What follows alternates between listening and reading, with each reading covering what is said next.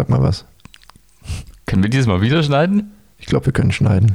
Wir können, Sehr gut, dann bin ich beruhigt. Wir können es eventuell auch wieder drin lassen.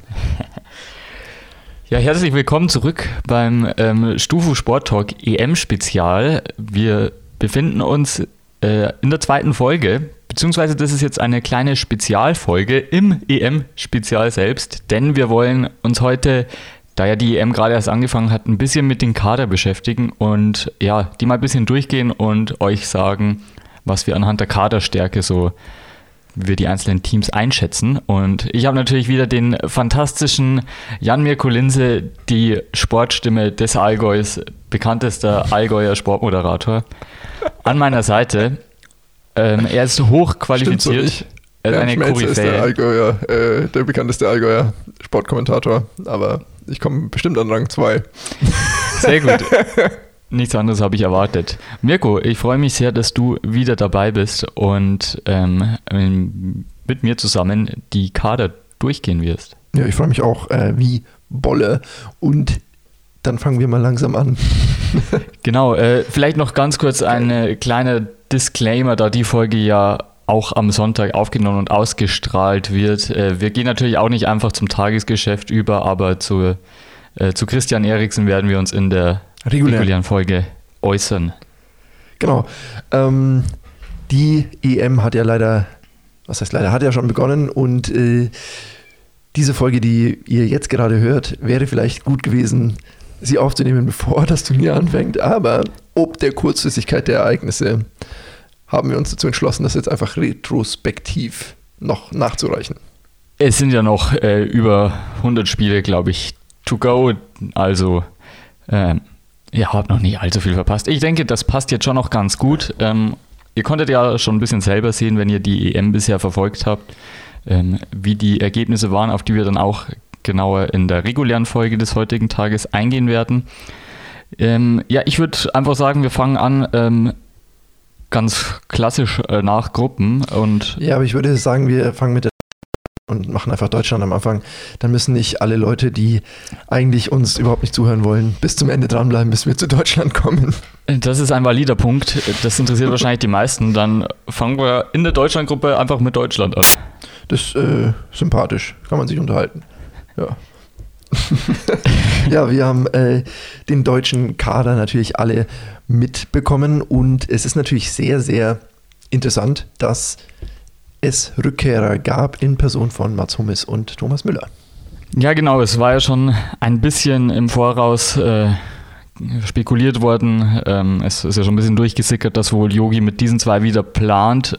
Findest du es gut, dass er von seinem Weg abgekommen ist ein bisschen und die zwei wieder mitgenommen hat? Ja, definitiv. Ich denke, dass die zwei bringen Qualitäten und Erfahrungen mit, die der Mannschaft in den letzten Spielen, in denen die Ergebnisse ja teilweise nicht so gepasst haben, ja, die der Mannschaft dort gefehlt haben. Und jetzt durch die Rückkehr hoffe ich mir schon einiges an ähm, Verbesserung im deutschen Team, was Biss, was Ehrgeiz, was äh, Erfahrung und auch ein bisschen Konstanz angeht.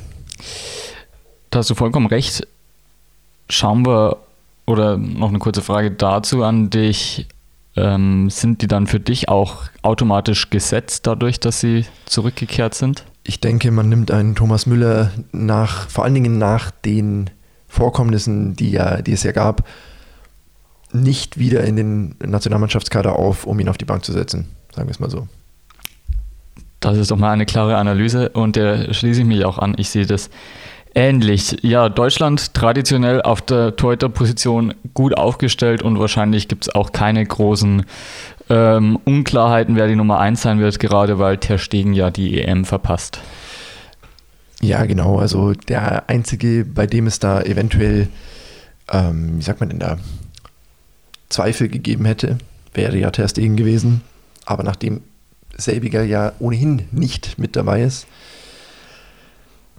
Und eigentlich nie unter Löw an Neuer vorbeigekommen ist, ernsthaft. Ja, aber wenn er dabei wäre, müsste man sich das natürlich überlegen. Mhm. Ist er aber nicht. Insofern fällt auch diese Überlegung flach und ich denke nicht, dass Trapp oder Leno im Tor stehen werden, wenn du die Möglichkeit halt hast, einen Neuer reinzustellen. Ich denke auch nicht, die sind natürlich eher. Nicht despektierlich gemeint. Nein, nein. Ähm, die sind natürlich eher da für den Worst Case, dass ein Manuel Neuer ausfallen sollte. Aber selbst dann, denke ich, sind wir immer noch auf der Torhüter-Position besser besetzt als viele andere Nationen. Das stimmt. Äh, Deutschland hat ja allgemein seit Jahrzehnten kein Torhüter-Problem, wenn man so will. Ähm, sieht man ja auch in der Bundesliga, dass da extrem viele Deutsche und extrem gute Torhüter sind.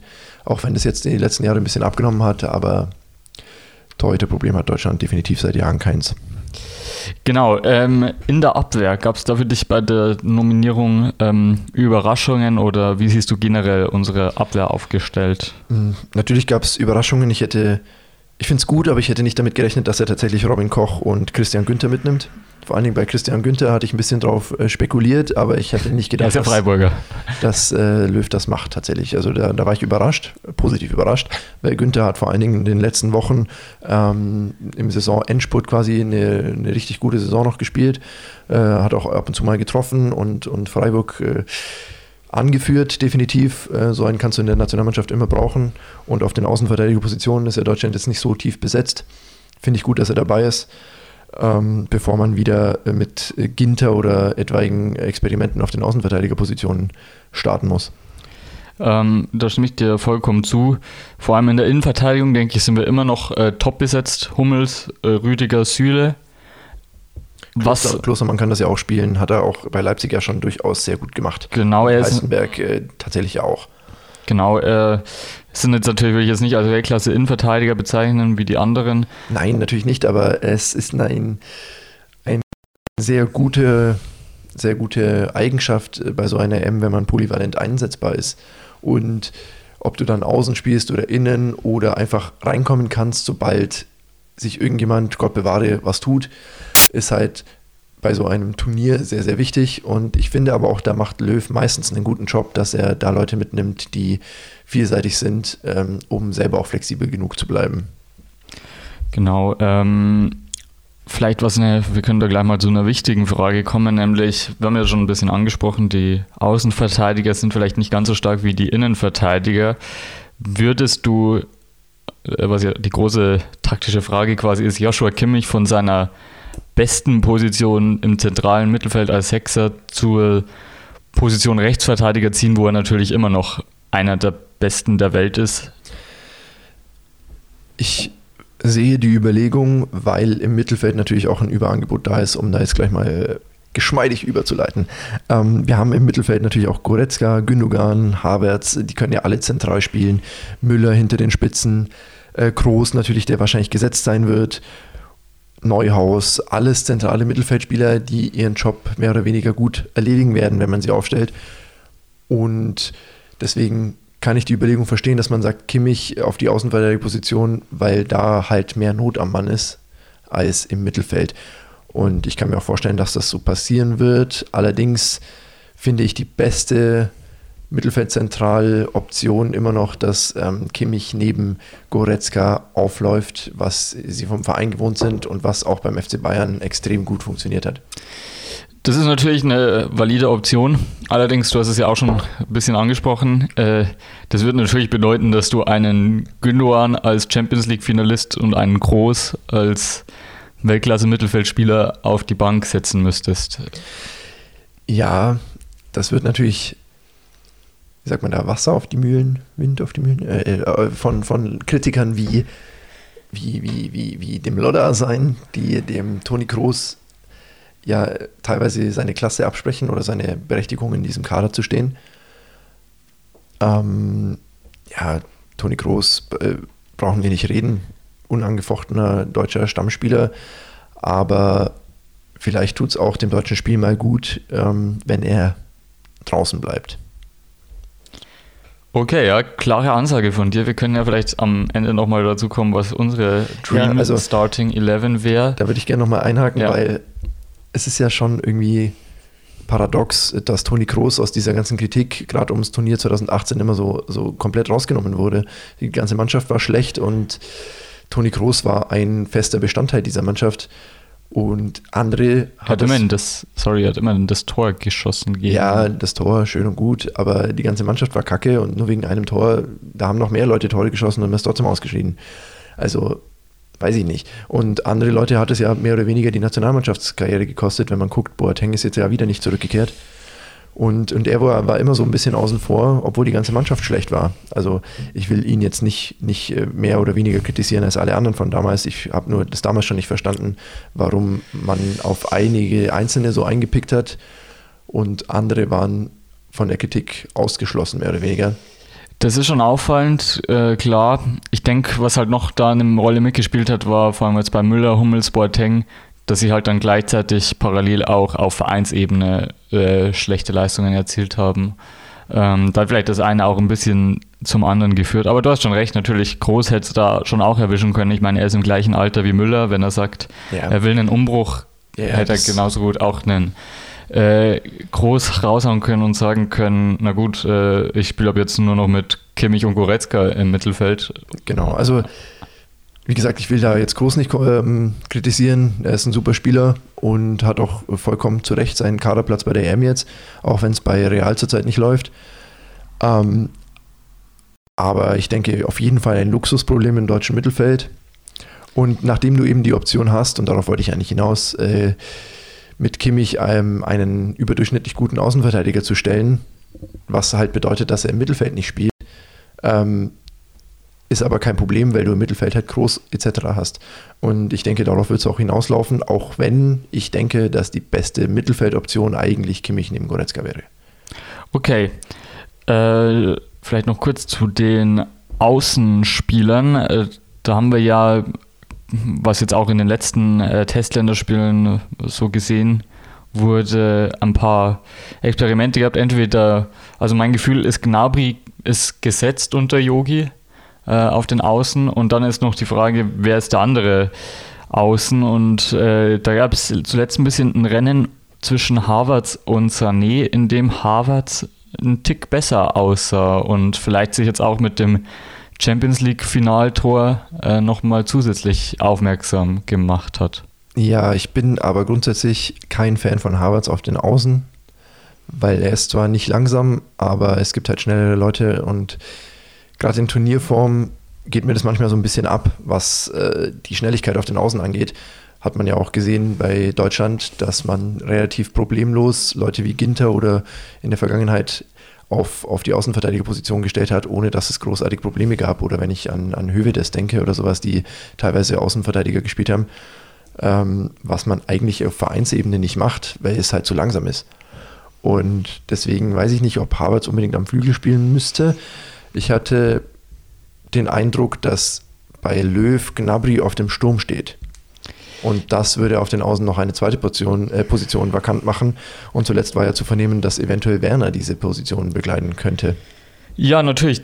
Ich sehe Werner auch äh, besser auf den Flügeln aufgehoben als im Sturm, da mir einfach zu viele Chancen vergibt. Zumindest in dieser Saison muss man dir definitiv recht geben, aber grundsätzlich denke ich, er ist schon eher der, der, der Stürmer als der Flügelspieler. Hat man auch beim VfB gesehen, im Sturm hat es immer besser funktioniert. Klar, aber ich denke vor allem so wie die deutsche Mannschaft auch spielt. Die deutsche Mannschaft ist ja keine Kontermannschaft oder so, sondern viel Ballbesitz, die Lücke finden und da kann er dann als Stoßstürmer quasi kaum seine Schnelligkeit ausspielen. Er lebt die ja könnte, in seinem Stürmerspiel von seiner Schnelligkeit, definitiv, ja. Genau, und das könnte er vielleicht ähm, auch auf den Flügeln besser ausleben. Also das heißt, du siehst Harvards eher so auf einer Müller-Position, so zentral offensiv hinter den Stürmern als. Eigentlich ja, aber du sprichst es ja an, da haben wir auch Müller. Mhm. Und ich habe ja schon gesagt, ich glaube nicht, dass der mitgenommen wurde, um ihn permanent auf die Bank zu setzen. Also du kannst natürlich rotieren und so, aber für Deutschland in dieser extrem schweren Gruppe, wir haben es in Folge 1 ja schon gesagt, dass es da ein bisschen am System vielleicht auch krankt, wenn der Europameister, der Weltmeister und der äh, Dauerfavorit in einer Gruppe sind und in der anderen Gruppe dann irgendwie Wales und die Schweiz äh, sich betteln. Schwierig.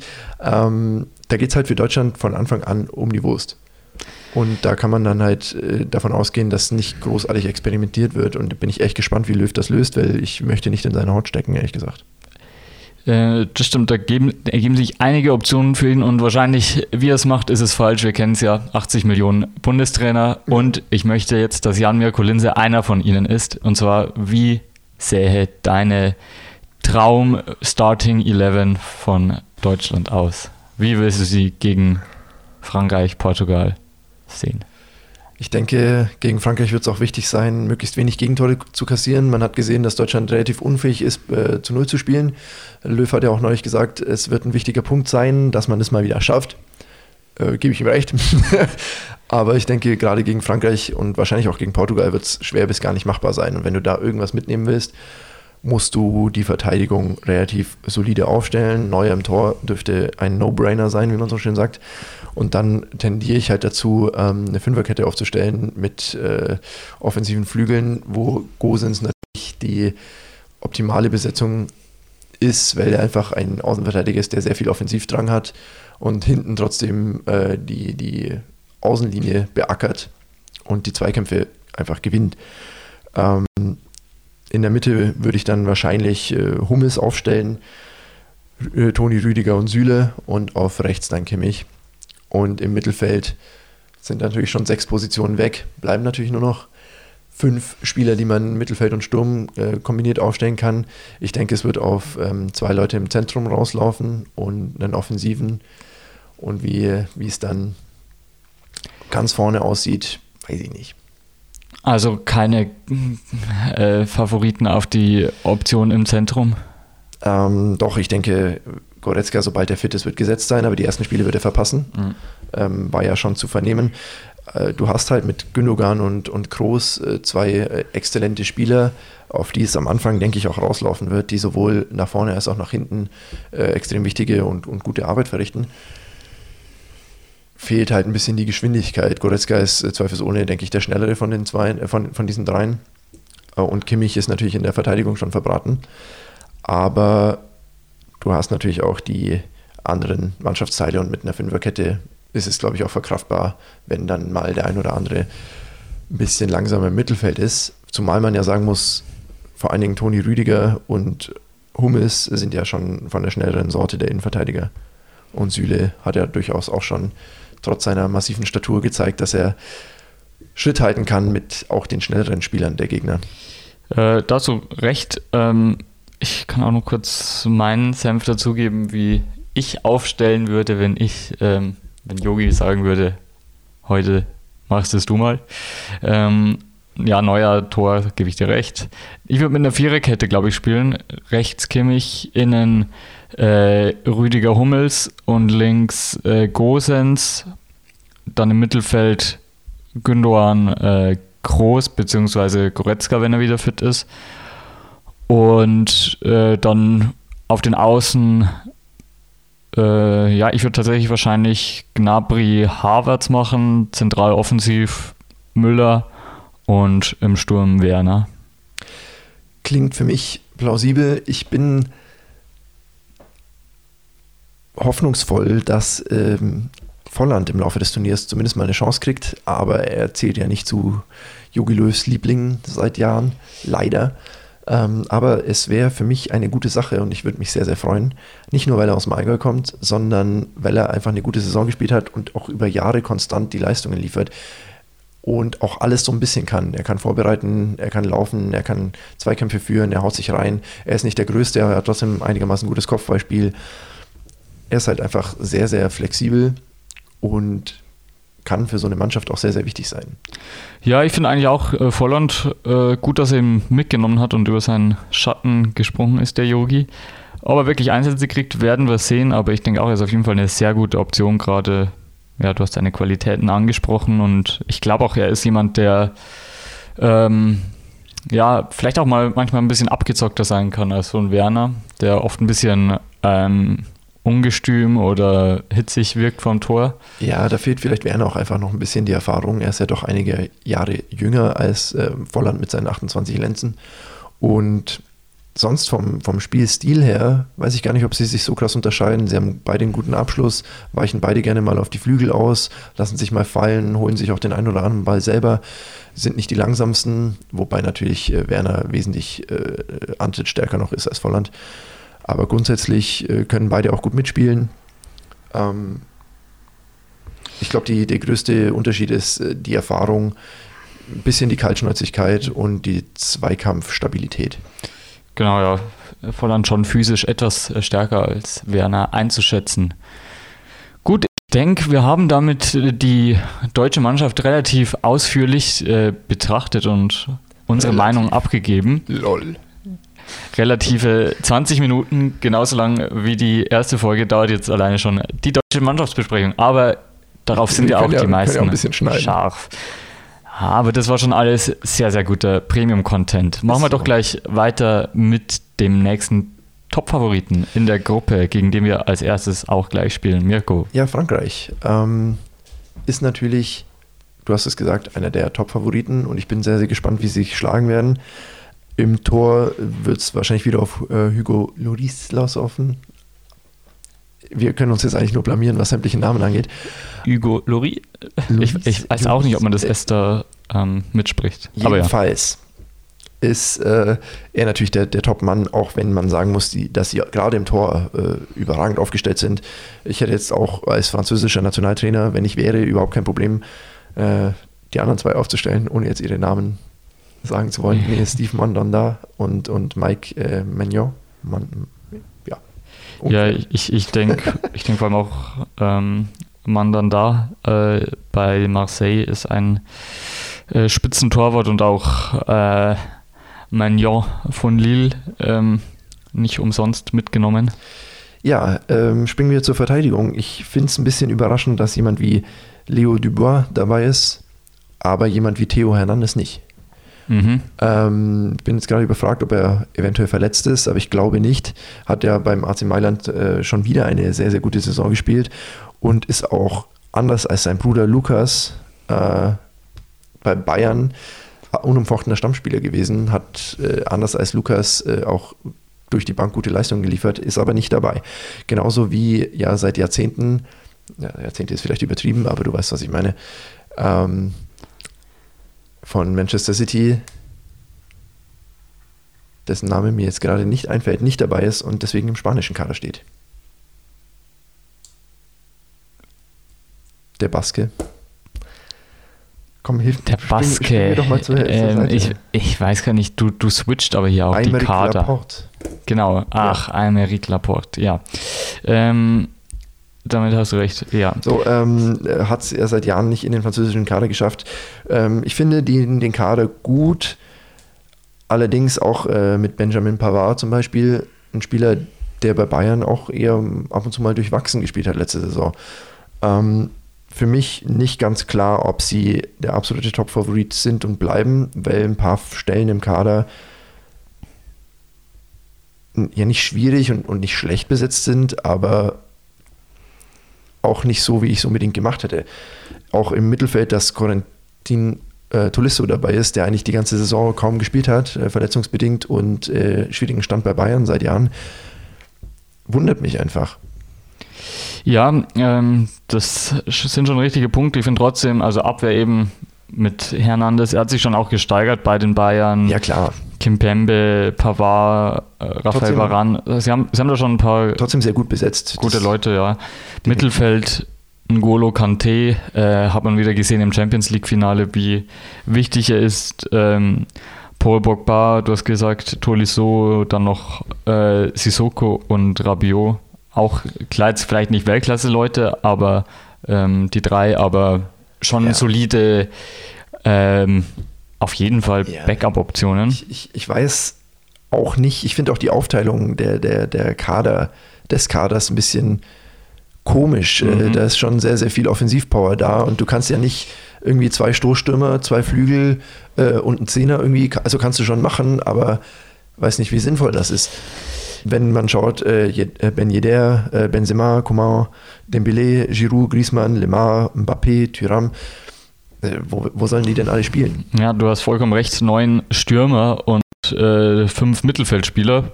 Bei Deutschland ist es andersrum, das sind nur zwei nominelle Stürmer und irgendwie acht Mittelfeldspieler. Ist aber auch und ich der, denk, der deutschen fast schon Tradition geschuldet, dass man auf der klassischen Neuner-Position ein bisschen klamm ist. Äh, das stimmt, da hat man meistens nur eine klare Position, beziehungsweise diesmal ja nicht mal so klar. Aber ich denke schon auch, es ist besser, ein größeres Mittelfeld zu haben, denn das sind einfach auch mehr Positionen und im Sturm brauchst du halt nur ein, zwei Leute normalerweise. Ja. Also Ich persönlich finde den Kader ein bisschen schwierig zusammengestellt. Es kann gut gehen, dann gibt der Erfolg natürlich recht, aber wenn es nach hinten losgeht, wird man sich da schon einiges an Fragen gefallen lassen müssen, wenn man mit so einem Kader antritt und äh, gewisse Leute zu Hause lässt und andere mitnimmt, äh, die, die vielleicht jetzt nicht unbedingt die allerkrasseste Leistung gebracht haben. Auch allein, dass Olivier Giroud äh, dabei ist, gut, äh, solider Stürmer, aber ich weiß nicht, ob er in diesem Star-Ensemble im, im Angriff äh, unbedingt hätte dabei sein müssen. Genauso Thomas Lemar, gut mit Atletico jetzt äh, Meister geworden, aber war jetzt auch nicht der krasseste Aktivposten. Das stimmt. Ähm, generell, klar, sie haben so eine Offensivpower, das ist schon gesagt. Die könnten wahrscheinlich an jede andere Nation einen Stürmer abgeben und hätten immer noch was übrig. Also, wer soll denn da alles gleichzeitig spielen? Benzema, Coman, Dembele, Griezmann, Mbappé, auch ein Markus Thuram von Gladbach ist ja kein schlechter. Ja. Ähm, Klar, der wird jetzt nicht die größten Chancen haben, da gesetzt zu sein, aber ja, sie könnten ein bisschen mehr vielleicht äh, Variabilität im Mittelfeld und Defensive vertragen. Ja, das sehe ich ganz genauso, definitiv. Ähm, ja, trotzdem für mich einer der Top-Favoriten, habe ich auch schon in Folge 1 gesagt, weil der Kader halt trotzdem stark ist. Und das ist auch das Beeindruckende. Ich kann jedem nur empfehlen, mal auf Transfermarkt den, äh, die, die wertvollsten Franzosen anzuzeigen, sich anzeigen zu lassen, weil da sind halt so viele Leute dabei, die bei jedem anderen europäischen Land einen Stammplatz hätten, die es nicht in den EM-Kader geschafft haben. Und das ist halt einfach beeindruckend. Und da auch einfach schwieriger Job hier die richtigen Leute zu finden.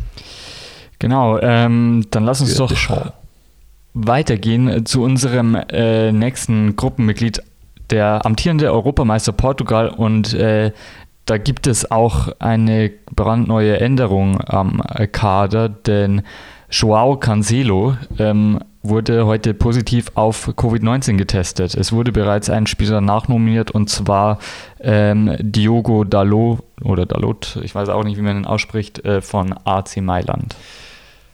Ja, ich finde, das trifft Portugal schon hart. Er hat eine Bombensaison gespielt mit, mit City und nicht umsonst natürlich ins Champions League-Finale eingezogen. Ansonsten sehe ich den portugiesischen Kader dieses Mal nicht so stark wie bei der letzten EM.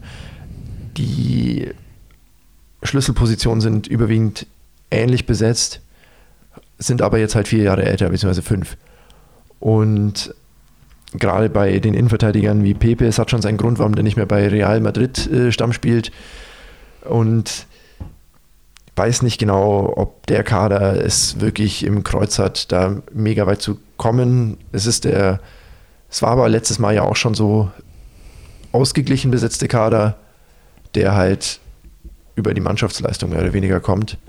Und ja, dann noch das extra Zucker im, im Sturm hat äh, mit Cristiano Ronaldo und Jota zum Beispiel und Bernardo Silva, die natürlich ja, Oder auch André Silva, der fast, ähm, ja, der fast 30 Tore in der Bundesliga geschossen hat, ist schon auch ein starker ja. Typ. Joao Felix. Genau, also der halt im Sturm äh, seine, seine absolute Stärke hat und, und vorne halt durchaus für Furore sorgt. Da Mittelfeld eher schwachbrüstig bisschen, finde ich. Ähm, ja. Da, ja, Bruno Fernandes natürlich ähm, Top-Spieler. Ansonsten ja, sehe ich jetzt im Mittelfeld nicht so die Granaten, vor denen man Angst haben müsste. Ja, das ist aber auch Auslegungssache, ob man jetzt zum Beispiel Bernardo Silva als Mittelfeld oder als Stürmer äh, deklariert. Ich würde ihn eher ins Mittelfeld ähm, setzen. So. Und dann hast du natürlich noch Bruno Fernandes, der äh, seit Jahren sehr, sehr gut spielt. Ja, das stimmt. Ähm, ja, Verteidigung, du hast schon gemeint. Pepe wird langsam fast 40. Dann hast du noch Nelson Semedo, klar, jetzt eben Joao Cancelo, schwerwiegender Ausfall. Ähm, wird generell noch spannend. Ich hoffe natürlich, dass es nicht große weitere Teams und auch die Deutschen ja. äh, nicht trifft. Und ja, Torwartposition. Ähm, einer spielt bei Wolverhampton, einer spielt bei Granada, gut, einer spielt bei Lyon, ist jetzt. Ähm ja, es, ist, es haut einem einfach alles nicht vom Hocker, was nicht gerade der Sturm ist bei Portugal. Und kann funktionieren, muss aber nicht. Die haben halt äh, in, gerade in der Verteidigung nicht die, die krassesten Optionen und im Tor. Aber zum Beispiel Männer wie Rafael Guerrero äh, sind immer für, für ein starkes Turnier gut und sind auch Verein, auf Vereinsebene absolute Leistungsträger. Und ich bin sehr gespannt, aber ich glaube, sie werden ein bisschen schweren Stand haben gegen Deutschland und Frankreich tatsächlich in der Gruppe. Ja, ich denke auch, äh, Portugal wäre auf jeden Fall jemand, wo, wo, gegen die wir einen Sieg einfahren können und auch sollten, wenn wir mindestens Zweiter werden wollen. Ja, und dann gibt es noch eine Mannschaft, die wahrscheinlich einen sehr schweren Stand in der Gruppe hat und das sind die Ungarn. Man kennt nicht umsonst kaum einen Spieler dieses Kaders. Äh, da gibt es natürlich die Bundesliga-Legionäre mit äh, Peter Gulaschi und Willi Orban, ähm, die da rausstechen. Ansonsten hast du noch ähm, in der Offensive Adam Schalay, äh, der aus der Bundesliga bekannt ist, und Roland Salai von, von Freiburg. Ne, nicht Freiburg. Äh, da helfe ich dir jetzt nicht. Doch, ähm. doch, Freiburg, ja. Jetzt war ich kurz verwirrt, natürlich Freiburg. Ähm, sind schon gute Männer, aber zum Beispiel jemand wie äh, Schoboschlei fehlt. Genau, Schoboschlei ist natürlich der ähm, schwerst, schwerstwiegende Ausfall vielleicht. Ähm, also klar sind jetzt nicht so viele prominente Ausfälle bei den Ungarn, aber das ist auf jeden Fall äh, ja, ein Mann gewesen, der ja, gut bei Leipzig spielt ähm, und damit natürlich einen Anspruch hat, in einem Top-Team der Welt zu spielen. Ähm, wiegt schwer, du hast es gesagt, Willi Orban in der Abwehr, Bundesliga-Legionär, hat natürlich auch die Erfahrung und wird bestimmt die Abwehr stabilisieren. Ansonsten Peter Gulaschi, also zwei gute Männer in der Defensive im Mittelfeld. Ja, eigentlich wirklich kaum jemand, den man kennt, geschweige denn mal gehört hat. Klar, nicht immer sind es die großen Namen, aber das ist jetzt auf jeden Fall nichts, wovor sich ein Deutschland äh, in die Hose machen sollte. Nee, also es sind solide Spieler, wenn man sich anschaut, äh, Natsch und, und, und Kleinheißler zum Beispiel, die haben es aber äh, auch ohne Grund nicht so in den absoluten Top-Ligen geschafft. Also Kleinheißler war ja mal bei Bremen mhm. und hat da nie irgendwie einen Fuß richtig äh, in die Tür gekriegt hat schon seinen Grund und äh, die werden es extrem schwer haben, in dieser Hammergruppe überhaupt irgendwas zu reißen. Aber gerade die ganz Kleinen, man hat es gesehen, Deutschland bei, bei der WM 2018 hat ja auch äh, durchaus mal getaumelt gegen Länder wie Korea. Klar, kann immer passieren. Aber wenn man sich ähm, durchsieht, die ganzen Mittelfeldspieler, mhm. gar keiner, der bei einem ja, Top-Verein spielt. Ähm, die meisten eben Ungarn, sowas wie Ferenc Schwaros oder ähm, Mesüke West. Man kennt's. Man kennt's. Ähm, das sind jetzt nicht die Namen, vor denen man denen jetzt man unbedingt in Ehrfurcht erzittert. Ja. Also ich denke, oder Ungarn, sagt man, glaube ich, ne? Ja. Ungarn ist der Pflichtsieg. Natürlich können sie überraschen und an einem guten Tag auch mal, keine Ahnung, unentschieden gegen Portugal oder so rausholen. Das wäre halt auch für Deutschland relativ wichtig, weil du kannst nicht davon ausgehen, dass du gegen Portugal und Frankreich unbedingt was holst. Und wenn du dann nur gegen Ungarn gewinnst, ähm, reicht es halt wahrscheinlich nicht, um unter die besseren Gruppen Dritten zu kommen. Du brauchst äh, Schützenhilfe von einem Land wie Ungarn, der auch mal den großen einen Punkt wegnimmt. Vollkommen richtig. Springen wir jetzt mal zur Gruppe A. Ich denke, jetzt wird es schneller gehen, weil es nicht mehr die deutsche Gruppe ist. Äh, Italien, Schweiz, Wales und die Türkei. Genau, wir haben ja schon ein bisschen in unserer Vorschau drüber geredet und werden auch in unserer regulären Folge auf die Ergebnisse des ersten Gruppenspiels eingehen, aber ich will die jetzt mal komplett ausklammern und quasi in einem Vakuum das betrachten. Und ja, natürlich die Italiener haben den stärksten Kader in dieser Gruppe. Da glaube ich, gibt es kein Vertun. Ja, auf jeden Fall. Ich finde auch den Kader sehr ausgeglichen aufgestellt. Ähm, gerade in der Verteidigung seine Stärken, italienische Tradition, wenn man so will. Catenaccio. Den Catenaccio und hinten ein bisschen den Beton anzurühren. Das kann gut funktionieren. Ähm, mit Chiellini und Bonucci natürlich. Sehr, sehr erfahren. Sehr, sehr erfahren und sehr, sehr starke Innenverteidigung, die seit Jahren sich kennen, die gut harmonieren und stark ergänzt auf äh, allen anderen Verteidigerpositionen. Also vor Italien habe ich echt Respekt, zumal wir haben es in der ersten Folge schon gesagt, sie eine beeindruckende Siegesserie hingelegt haben.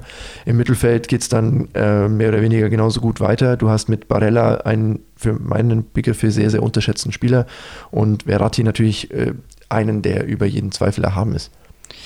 Äh, genau. Dann ähm, noch Jorginho, Jorginho. Äh, der ja nicht umsonst bei Chelsea sogar Kapitän war zwischenzeitlich oder ist. Ja, also mit, Mittelfeld würde ich auch sagen, äh, sehr gut.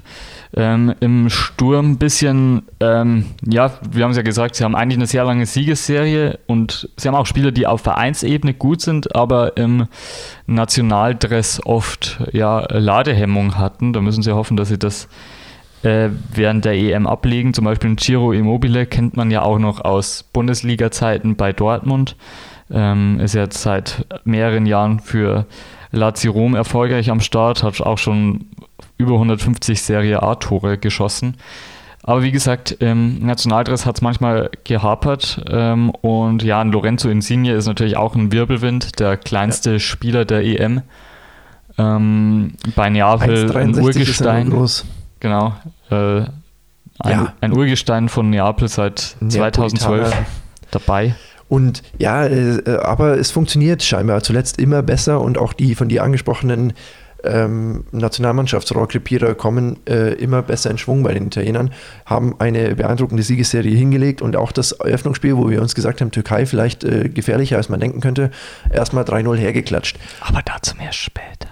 Genau, also ich finde die Italiener äh, sehr, sehr starker Kader, sehr, sehr interessant und ja, ich habe Bock auf die italienische Mannschaft, muss ich ehrlich sagen. Genau, und man hat ja auch schon gesehen, in Rom herrscht bei den Heimspielen gute Stimmung. Die Fans komplett eskaliert. Wir haben noch die Schweiz dabei. Ja, die Schweiz eigentlich für mich auch nicht so ein schlechtes Team. Ähm, Jan Sommer, Bundesliga-Legionär. Akanji kennt man auch sehr gut. Äh, Nico Elvedi, äh, Gladbacher. Sein, sein, Zwillings, sein genau. Zwillingsbruder spielt ja beim Jan. Grüße gehen raus. Grüße gehen raus. Ähm, ja, wen haben wir denn sonst? Extrem viele äh, Bundesliga- oder Ex-Bundesligaspieler, natürlich mit äh, Ricardo Rodriguez, Fabian Scher, Wiedmer, ähm, Shakiri. Genau, äh, Admiral so. Mehmedi, äh, Xeran Shakiri, Ruben Vargas von Augsburg.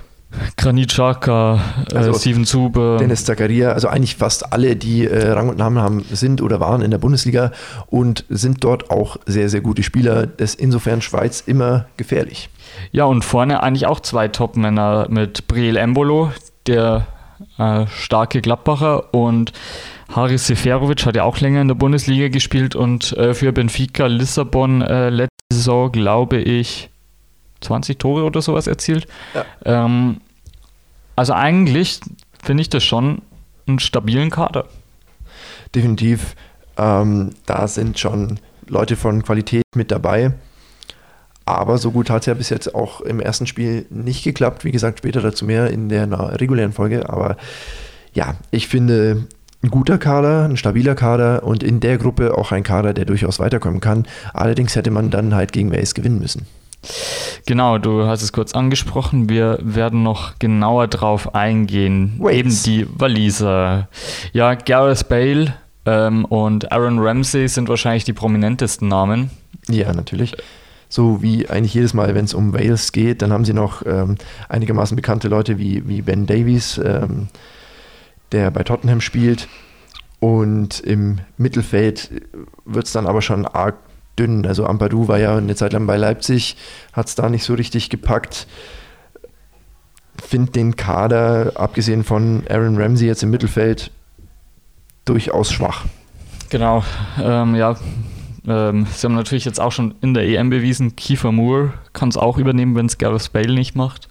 Ähm, aber die großen Namen sieht man bei den Walisern eher nicht. Aber natürlich eine Außenseiterchance aus Achtelfinale ist durchaus drin. Sie können ja, ja auch über die besten Gruppen Dritten weiterkommen. Das ist vor allen Dingen auch äh, gerade in der Offensive. Du hast es gesagt, äh, Kiefer Moore hat das äh, Tor erzielt. Ähm, da hat man jetzt nicht so auf dem Schirm, wenn man äh, walisische Torschützen sich äh, ins Gedächtnis ruft, hätte ich jetzt vielleicht eher an Bale oder Daniel James von, von Manu gedacht. Aber gerade bei so einem Turnier kann ja auch immer mal wieder ein Spieler glänzen, den man eben nicht auf dem Schirm hat. Und ich finde es auch gut, dass das erste Spiel unentschieden gegen die Schweiz geendet hat. Äh, hält den Walisern sämtliche Möglichkeiten offen. Und ich bin gespannt, was die noch reißen. So ein kleiner Underdog auf jeden Fall. Genau, und ein anderer Underdog, der ein bisschen gehypt wurde, ist die Türkei, die, wie wir auch schon gesagt haben, den Auftakt etwas verpatzt hat, aber eigentlich, ähm, ja, hat man oder traut man ihrem Kader schon was zu. ja, sie haben auch gerade in der Defensive sehr, sehr gute Leute. Wenn man sich Kahn Ayan, auch ein sehr unterschätzter Spieler meiner Meinung nach, er ist schnell, er ist sehr, sehr zweikampfstark und leistet in, der, äh, in den deutschen Ligen immer wieder äh, Top-Leistungen. Ähm, beziehungsweise ja, in der, in der Bundesliga hat er immer top gespielt. Auch Kahn Eihan mit genau, Bundesliga-Vergangenheit. Das war ja gerade mein. Oh, äh, Entschuldigung. Sorry. Du meintest jetzt äh, Kabak, oder?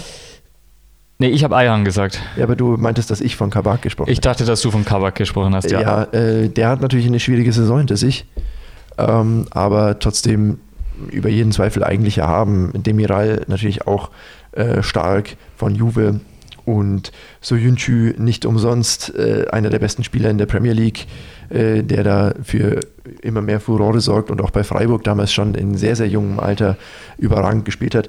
Hakan Çalhanoğlu im Mittelfeld, der ja Denker zwar nie, nie den ja, Denker und Lenker ist, zwar nie den ganz großen Durchbruch zu einem Top-Top-Team geschafft hat, aber schon ähm, ja wirklich ein klasse Mittelfeldspieler ist und auch noch in äh, bestem Alter bei AC Mailand äh, zurzeit Definitiv. zu Werke und er geht. hat auch wieder zu alter Stärke zurückgefunden. Er hat eine gute, gute Saison gespielt. Allgemein die, der Kader meines Erachtens nach sehr ausgeglichen. Ich habe ja schon gesagt, ich bin von dem Kader eigentlich überzeugt. Der ähm, Auftakt jetzt natürlich äh, mordsmäßig daneben gegangen, aber du hast auch im Mittelfeld, du hast Geschwindigkeit mit Leuten wie Cengiz Ünder, du hast ähm, spielerische Fähigkeiten, Freistoßfähigkeiten mit Çalhanoğlu, du hast mit äh, Yazici von Lille einen Spieler, der nicht unwesentlich zum Meistertitel der Franzosen beigetragen hat. Wirklich, Und du hast auch noch okay. äh, finde ich, find ich okay. Ja, er heißt wirklich einfach nur Okay, der 27-jährige Okay von West Bromwich. Und ja, äh, Orkun Kökçü ist ja auch ein äh, Top-Talent äh, von Feyenoord Rotterdam, 20 Jahre alt, äh, ist ja auch so einer der Player to watch äh, in diesem Wettbewerb, ob er vielleicht da den Durchbruch äh, schafft und ja, im Sturm eben Burak Yilmaz, alt, erfahren, hat Lille, haben wir ja schon in der ersten Folge angesprochen, zur Meisterschaft geschossen. Ja, guter, guter Mann auf jeden Fall. Hätte ich nicht gedacht, dass er ähm, außerhalb von der Türkei im, im Herbst seiner Karriere nochmal so solche Zahlen auflegen kann. Ansonsten krankt es ein bisschen in der Offensive. Du hast mit Devijoglu äh, oder Julu, ich weiß es nicht, von Galatasaray einen sehr jungen Mann mit dabei.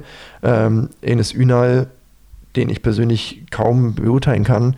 Und Kenan Karaman, der es vermutlich in 90% der anderen Kader dieser EM nicht geschafft hätte. Genau, zweite Bundesligaspieler.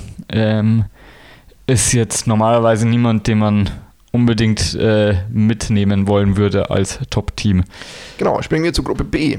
Belgien, Finnland, Dänemark, Russland. B wie Belgien. B Ähm, wie Belgien. Ja, das B wie Belgien, äh, der ja, große Favorit der Hoffnung. Wir werden es auch. Große Favorit der Hoffnung, große Favorit der Gruppe, meine ich natürlich.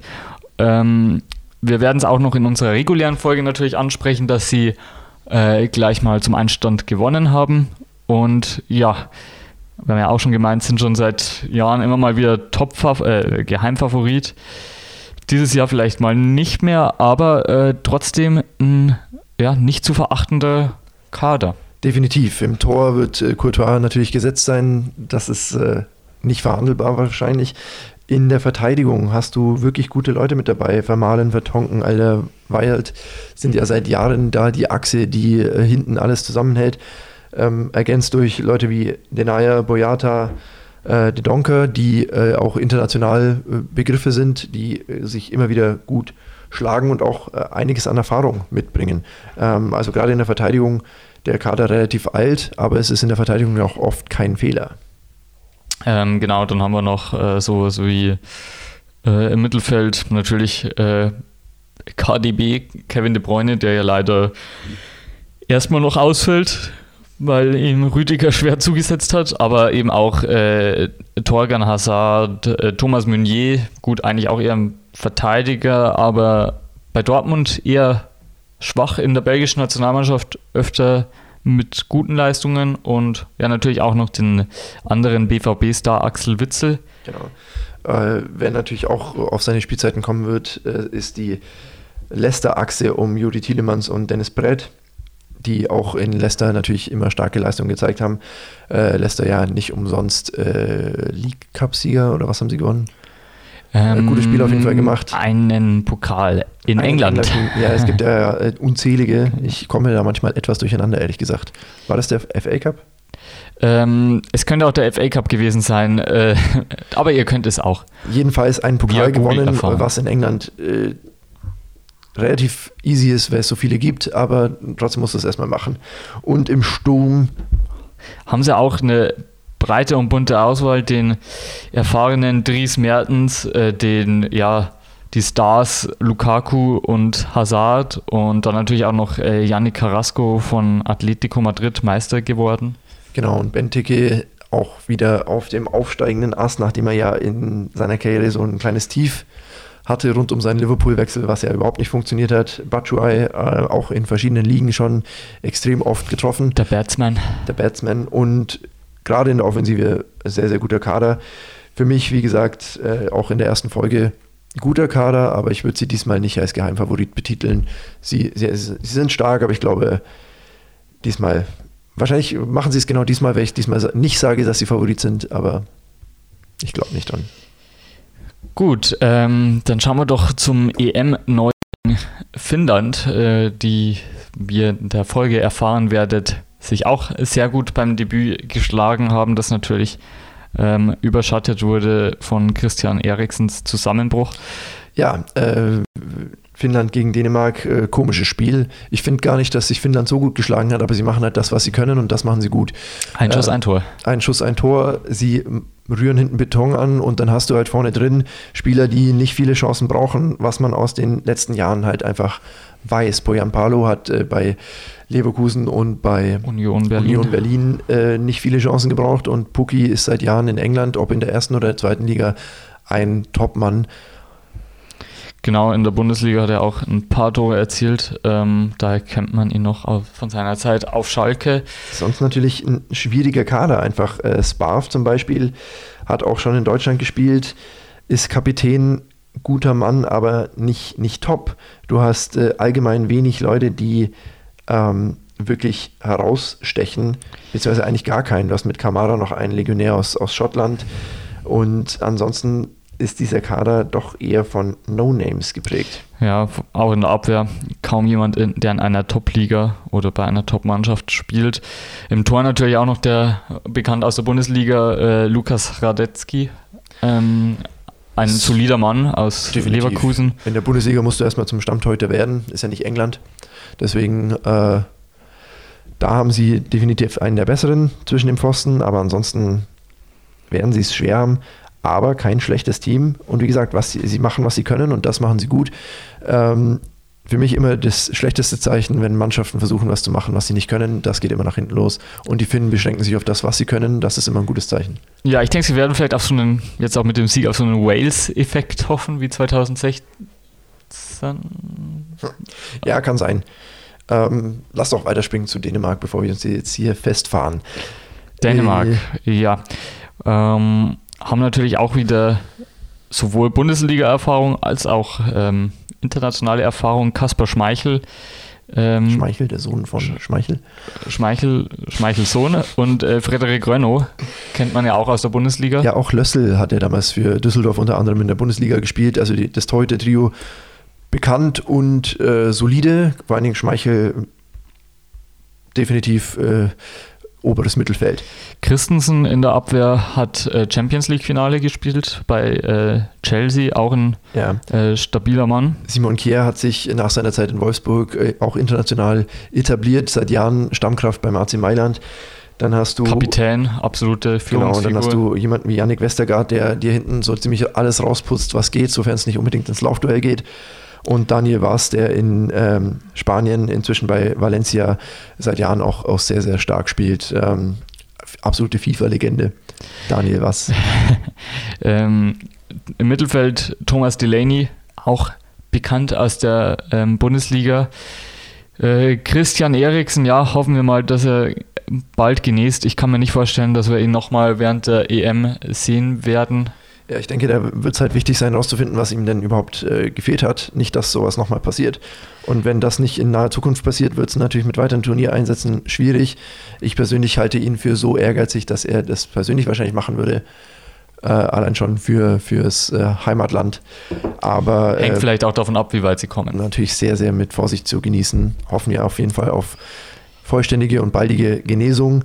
Äh, natürlich Heuberg, ähm, inzwischen bei Tottenham äh, angelangt, hat aus seiner Karriere nicht so viel gemacht, wie ich früher äh, vielleicht vermutet hätte, aber ist dennoch ein sehr, sehr guter Spieler und ergänzt durch ja, solide, solide Spieler, die wahrscheinlich kaum zum Einsatz kommen.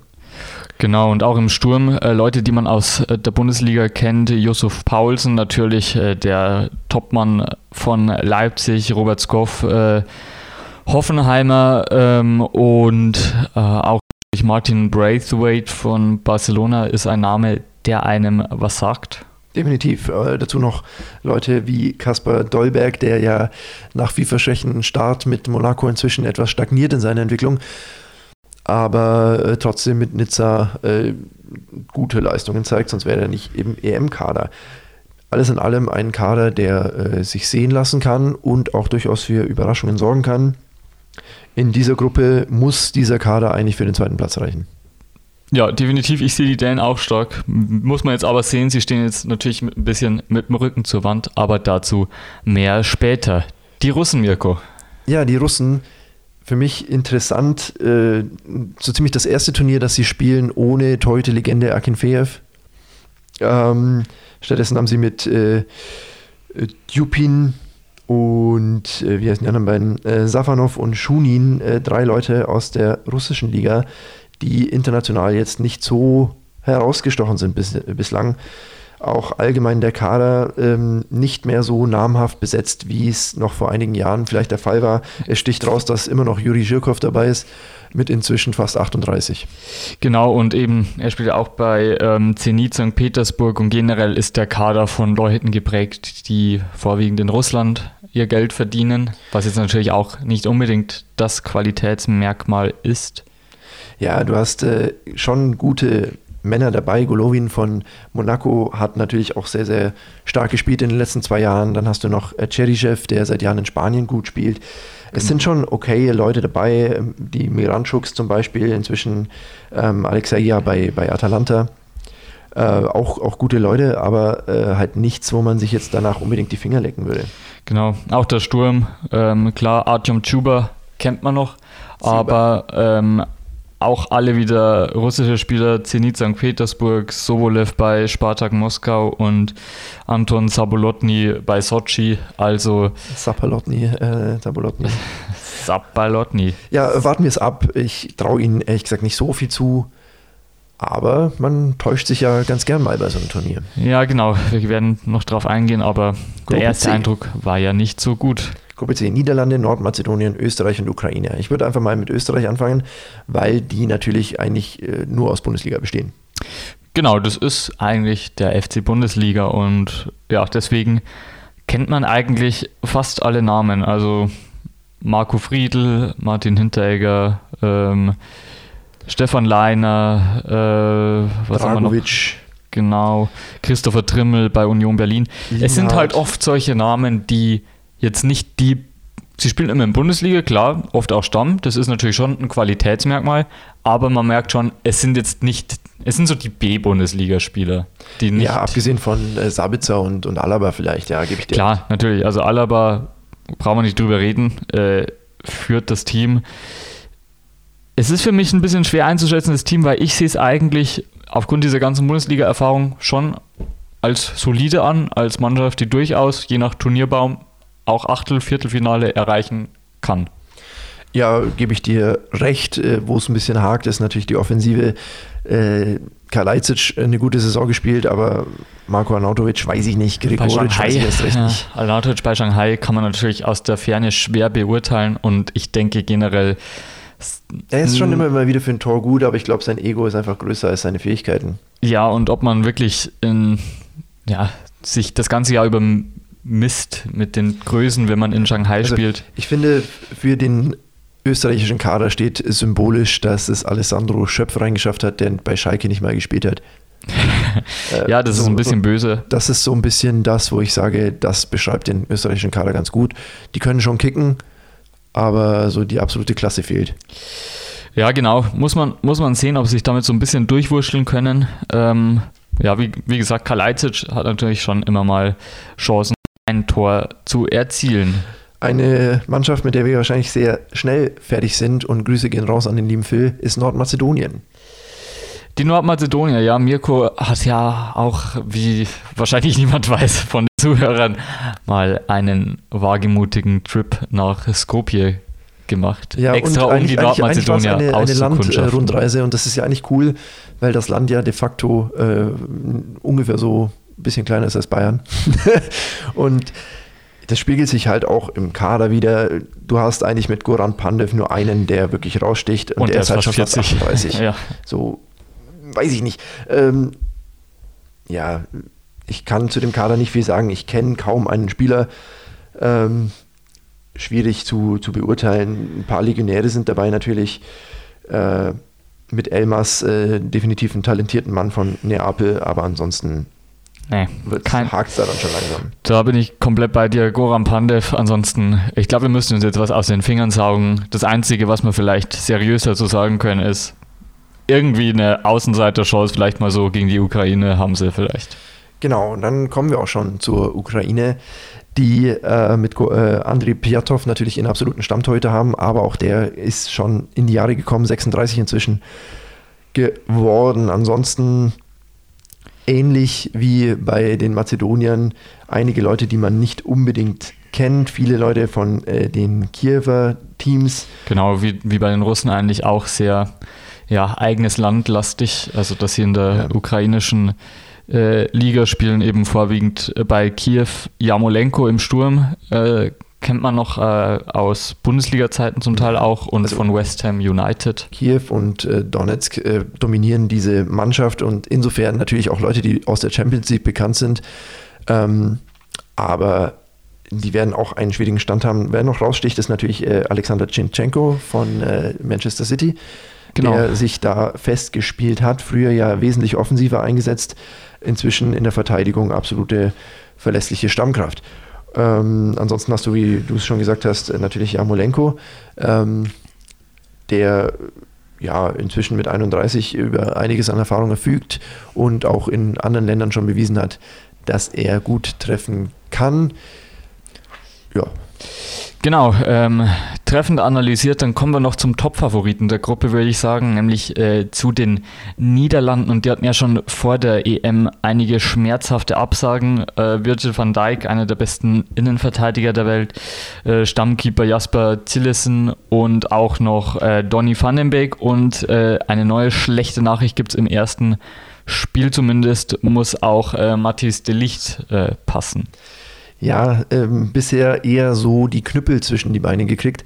Aber die Niederländer natürlich bei solchen Turnieren immer mitzunennen im erweiterten Favoritenkreis. Aber im Tor, äh, bin ich dir ehrlich, haben sie ein Problem. Äh, selbst Zillison ist jetzt nicht der absolute Top-Torhüter, aber dahinter wird es echt dünn. Und wenn du dann mit wahrscheinlich Martin Steck-Tellenburg, der inzwischen Wurde mittlerweile entschieden, ist, ja. ähm, starten musst, ist nicht die beste Grundvoraussetzung, um einen weiteren Turnierverlauf zu erfolgreich zu gestalten. Ansonsten natürlich in der Verteidigung eigentlich gut aufgestellt. Nathan Ake, äh, Daily Blind, äh, du hast ihn schon angesprochen, Delicht, De Vrij, äh, Dumfries, äh, Van Arnhold, schnelle Männer, gute Männer, zweikampfstarke Männer. In der Verteidigung war die Niederlande eigentlich immer schon ganz gut aufgestellt. Im Mittelfeld natürlich Frankie de Jong, der Mann, der am meisten raussticht. Und aus deutscher Sicht Davy Klaasen, der ja jahrelang für Werder Bremen äh, die Knochen hingehalten hat. Genau, ansonsten noch ähm, Jorginho Vinaldum, der jetzt vor einem Wechsel zu Paris Saint-Germain steht von Liverpool aus. Ja. Da gab es ja noch ein bisschen Heckmeck, weil er ja zuerst bei Barcelona unterschrieben. Es äh, kommt nicht umsonst, dass äh, dieser Name, nachdem er jetzt ablösefrei ist, bei etlichen Topclubs äh, genannt wurde. Bayern, Barcelona und jetzt eben PSG. Ähm, zeigt natürlich auch seine er hat sich sehr, sehr gesteigert in den letzten Jahren und ist wirklich jetzt inzwischen ein Spieler, der bei den Top-Teams auch Stamm spielen kann.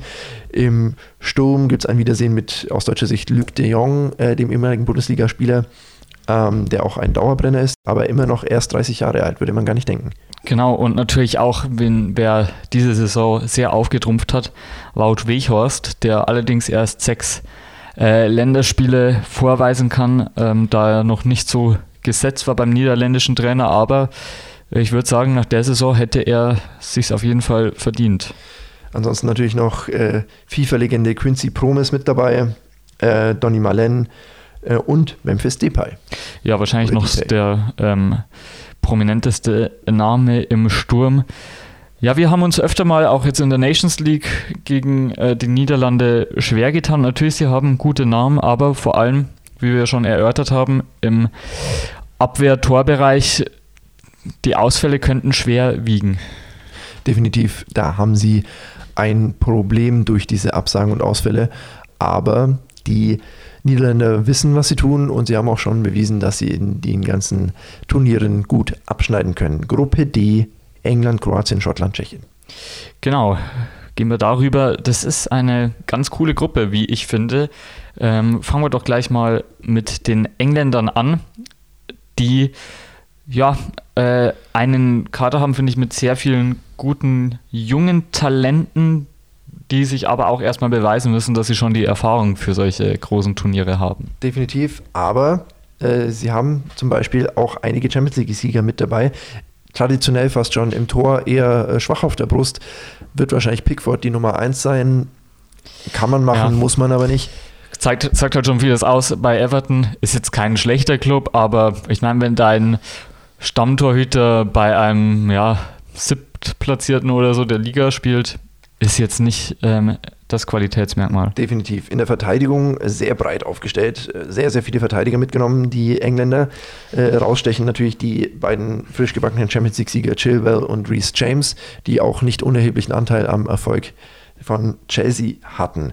Ansonsten natürlich äh, Kapitän Harry Maguire zu nennen und äh, Luke Shaw. Luke Shaw zum Beispiel, genau. Kieran Trippier immer noch äh, bei Atletico Madrid einer der Aktivposten und Kyle Walker natürlich äh, mit Manchester City auch ins Champions League-Finale eingezogen. Ja, immer wieder gut als Flügelflitzer. Dann kommen wir im Mittelfeld vielleicht gleich zu einem äh, Top-Talent, das sich auch in der Bundesliga gezeigt hat. Jude Bellingham, ein wahnsinnig kompletter Spieler für sein Alter, kann äh, sehr gut mit nach hinten verteidigen, geht dahin, wo es weh tut, aber gleichzeitig auch für seine 17 Jahre wirklich sehr erfahren und gut im Spiel nach vorne. Genau, er setzt auch offensiv Akzente und ist erst 17 Jahre, du hast es gesagt, äh, absolut beeindruckend. Ansonsten Phil Foden natürlich. Den man auch vielleicht ins, in die Abwehr ziehen könnte als Außenverteidiger. Absolut starker Mann von Manchester City, äh, eine der Entdeckungen ähm, der letzten Zeit. Und ja, du hast äh, noch Jack Grealish, Henderson, Mason Mount, auch ein frisch gebackener Champions League-Sieger und guter Mann in der Offensive. Ansonsten noch Calvin Phillips und Declan Rice. Und vorne natürlich äh, den Top-Stürmer, der sich noch nie mit einem Titel krönen konnte, sei es national. genau, ich meine Dominic Calvert-Levin. Nein, Mirko, ich meine natürlich Harry Kane. Genau. Äh, fast schon 500 Profispiele, glaube ich, und noch keinen Titel, obwohl er allein schon in der Premier League 166 Tore geschossen hat. Ja, wird es dieses Jahr was für ihn? Es wäre ihm mal zu wünschen, aber die Engländer halt sind immer noch die Engländer. Spätestens im Elfmeterschießen ist irgendwann Schluss. Äh, Jaden Sancho, Raheem Sterling, Marcus Rashford, Calvert Levin und äh, Saka von Arsenal. Ja, Bukayo Saka, vielleicht noch ganz kurz, ist ja eines der Top-Talente, auch äh, eine Watch-Empfehlung für euch. Watcht ihn während der EM. Er könnte vielleicht den Durchbruch haben. Ich glaube, er wird bei Transfermarkt mit 50, 60 Millionen schon gelistet auf jeden Fall starker Mann und ein vielversprechendes Talent für die Arsenal-Zukunft auch. Arsenal hat es ja äh, zuletzt nicht immer so einfach gehabt. Wie weit geht es für die Engländer? Ich habe ja schon gesagt, dass sie durchaus ins Halbfinale kommen können. In Folge 1. Treue Hörer wissen es. Genau, und ähm, apropos Engländer, es wird dieses Jahr nach 23 Jahren endlich mal wieder in einem großen Turnier das Duell gegen den liebgewonnenen Bruder Schottland geben. Und ja, wir haben es ja schon angesprochen, die Schotten haben sich leider des Öfteren nicht mehr für große Turniere qualifiziert und jetzt treffen sie gleich in der Gruppenphase auf England. Ja. Was erwartet uns da? Schottland meines Erachtens nach so das Nordmazedonien der Gruppe D. nur, also sehr, sehr viele Spieler aus der eigenen Liga, die halt äh, naturgemäß kaum ein Schwein kennt. Andrew An Robertson kennt man noch genau. in der Verteidigung von Liverpool. Und natürlich Tierney von, von Arsenal und so. Also es sind schon ein paar Leute dabei, die bei guten Clubs spielen, aber bis auf äh, eben Robertson sticht da jetzt niemand so richtig raus. Äh, McTominay immer noch äh, ganz zu nennen bei, bei Manchester United, natürlich ein guter Mann, aber ansonsten Ryan Fraser noch, äh, der in der Premier League seit Jahren ganz gut trifft. Die werden es sehr, sehr schwer haben. Und gegen England wird es, denke ich, äh, im Derby erstmal ein bisschen was mit dem Rohrstock hinten drauf geben. Ja, ich bin auf jeden Fall sehr heiß auf dieses ähm, Duell und kommen wir dann doch gleich mal zu WM-Finalisten von 2018, die Kroaten, ähm, die ja, ja in letzter Zeit vielleicht auch mit ein paar schlechteren Leistungen eher sich aus dem Kreis der Favoriten rausgespielt haben. Ja, ich bin ja nach wie vor der Meinung, die Kroaten wissen selber noch nicht so genau, wie sie das 2018 gemacht haben. Aber trotzdem zeigt es ja auch, was ein Turnier ausmacht, dass auch mal so eine Mannschaft eigentlich ganz gut abgehen kann. Und das ist ja auch das, was wir de facto sehen wollen. Der Kader äh, eigentlich noch mehr oder weniger ähnlich zu damals, ähm, aber natürlich auch äh, durchaus unterschiedlich.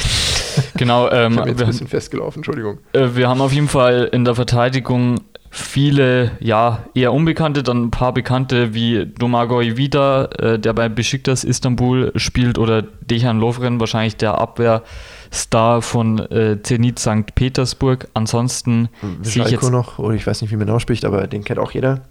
Ja, genau, ansonsten ähm, ein bisschen, ja, löchrig die Verteidigung, oder sage ich jetzt mal zumindest nicht auf Top-Niveau.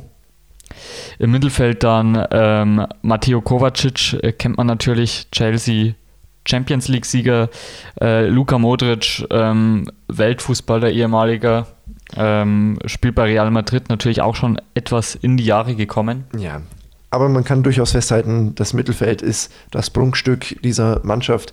Brozovic bei Inter Mailand ähm, gesetzt, Kovacic natürlich, du hast ihn schon angesprochen, Luka Modric auch äh, und Milan Bardei, der ehemalige Bundesligaspieler vom HSV. Ähm, da können sie schon durchaus mit Qualität aufwarten. Ergänzt wird das Ganze dann durch junge Leute von äh, unter anderem Dinamo Zagreb, Ivan Nuesk, Ivan Nusek. Ich kann den nie aussprechen. Wie dem genau. auch sei, ich bin irgendwie unfähig, diesen Mann auszusprechen und äh, Vlasik.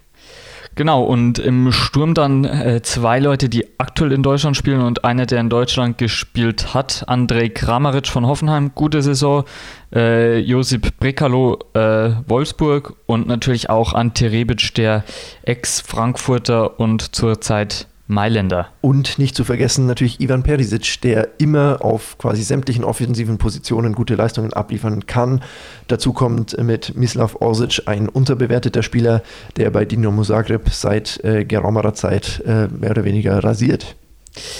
Das hast du sehr gut ausgedrückt und ja, ich denke mal, die Kroaten, ja, wie gesagt, ein bisschen schwankend, Mittelfeld, Sturm, sehr gut, Abwehr, Tor, verbesserungsfähig ich denke nicht, dass es bis ins Finale wird. Ich glaube auch nicht, dass es bis ins Halbfinale gehen wird. Ähm, da ist dieses Mal einfach die Konkurrenz zu stark. Gehen wir zu Tschechien, da haben wir im Tor gleich mal einen Bundesliga-Legionär mit Kubek von Augsburg. Nummer 1 wird aber wahrscheinlich wackelig sein oder watschleck. Ich kann, bin kein Tscheche. Samuel heißt wackelig.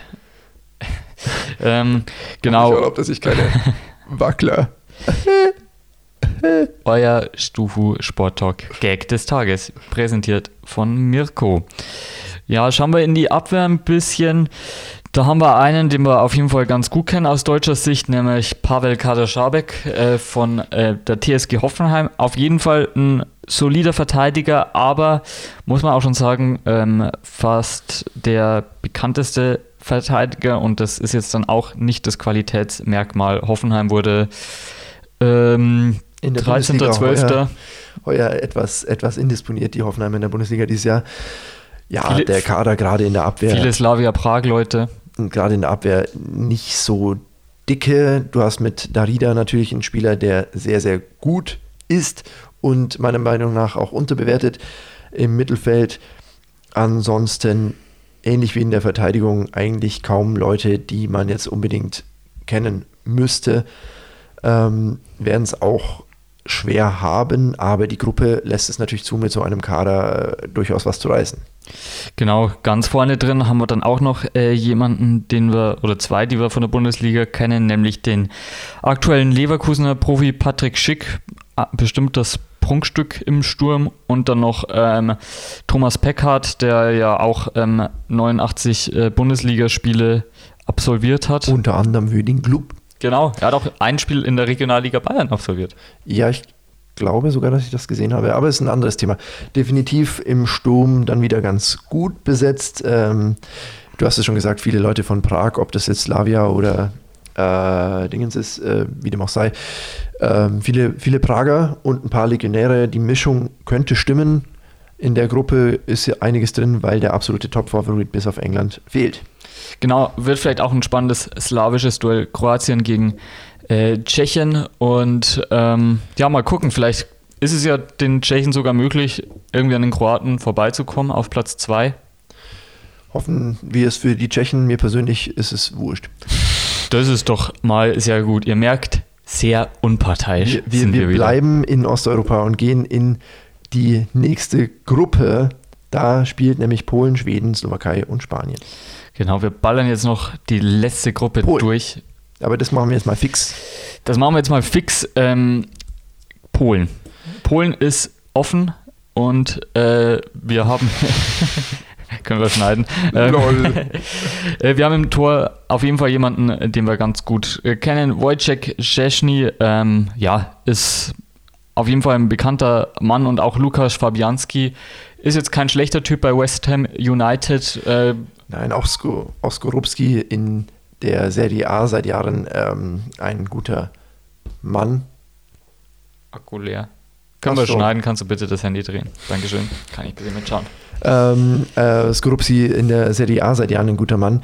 Ich, allgemein würde ich sagen, dieser Kader taugt dazu, vielleicht dem einen oder anderen einen Punkt zu stibitzen. Muss ich gerade überlegen, verstehe ich nicht mehr, muss mir später erklären, bitte. Kamel Glick auf jeden Fall in der Verteidigung einer der Männer, auf die zu achten sein wird. Äh, nach wie vor äh, ein guter Verteidiger inzwischen bei Benevento.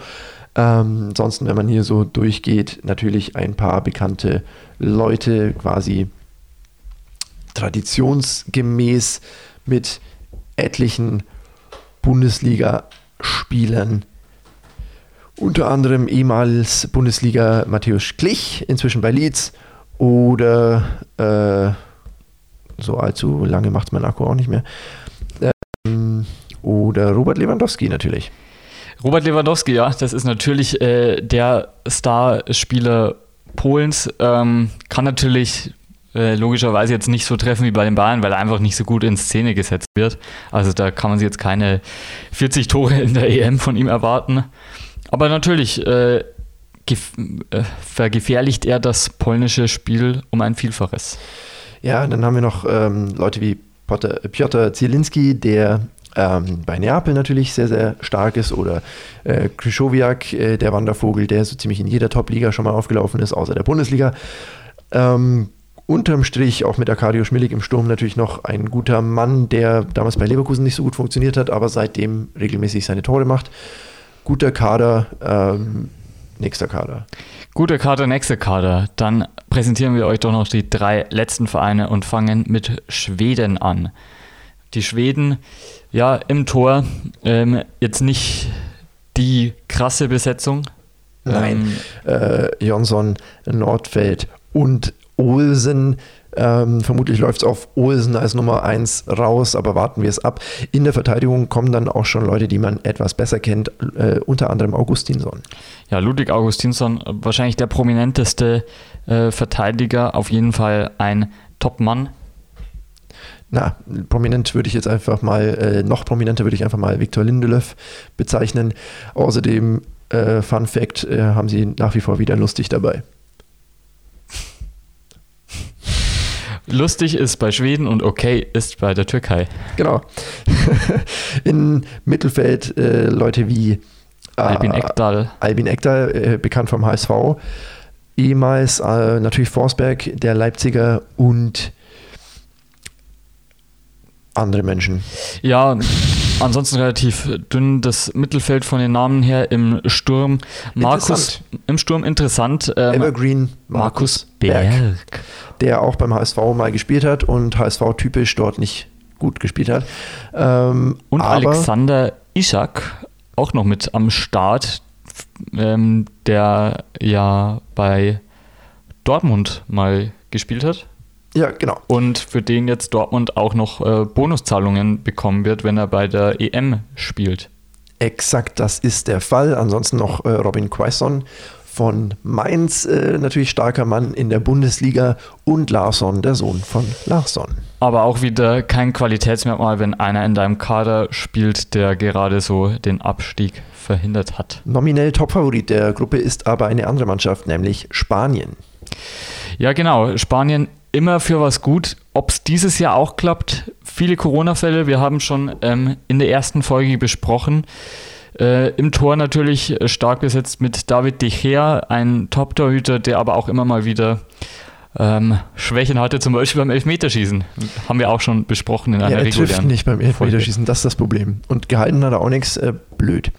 Ähm, ja, er wird trotzdem den Stammplatz haben bei den Spaniern in der Verteidigung. Äh, erfahrungsgemäß, nicht erfahrungsgemäß, traditionell äh, klangvolle Namen. Aspilicueta, Garcia, Gaia, Alba. Wir haben ihn schon angesprochen, weil er nicht mehr für Frankreich spielen wird. Ähm, Aymeric Laporte, äh, Llorente und Pau gute Männer, brauchen wir nicht sagen.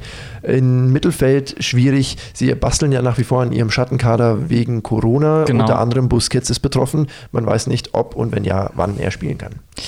Genau. Ähm, dann haben sie noch Pedri, ein Top-Talent, äh, auch einer der Young Player to Watch. Ähm, könnte auch jemand sein, dem der ganz große Durchbruch gelingt bei dieser EM definitiv äh, mit Marco Fabian einen sehr, sehr starken Mann, den ich für unterbewertet halte.